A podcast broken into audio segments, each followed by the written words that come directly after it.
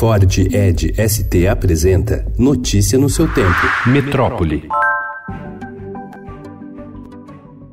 O diretor do Instituto Nacional de Pesquisas Espaciais, o INPE, Ricardo Galvão, que esteve no centro da polêmica com o presidente Jair Bolsonaro sobre os dados que mostram alta do desmatamento da Amazônia, foi exonerado do cargo ontem. Segundo Galvão, a crise não vai respingar no órgão. O governo também destacou que a escolha do seu substituto se dará de acordo com o mérito necessário. O pesquisador entrou no INPE em 1970 e cumpriria mandato até 2020.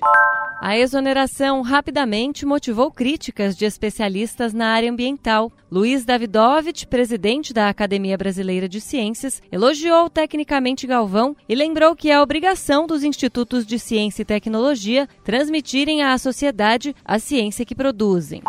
Mais de um ano após a crise de desabastecimento de medicamentos para doenças raras, o Ministério da Saúde cobra a devolução de cerca de 20 milhões de reais da Global Gestão em Saúde. A empresa recebeu antecipadamente o pagamento para fornecer três remédios de alta complexidade, mas entregou uma pequena fração do que tinha assumido em contrato. A Global declarou que foi notificada em 17 de julho sobre o encaminhamento do caso para a dívida ativa da União. A empresa declarou que a ausência desses medicamentos não leva a óbito e negou o desabastecimento.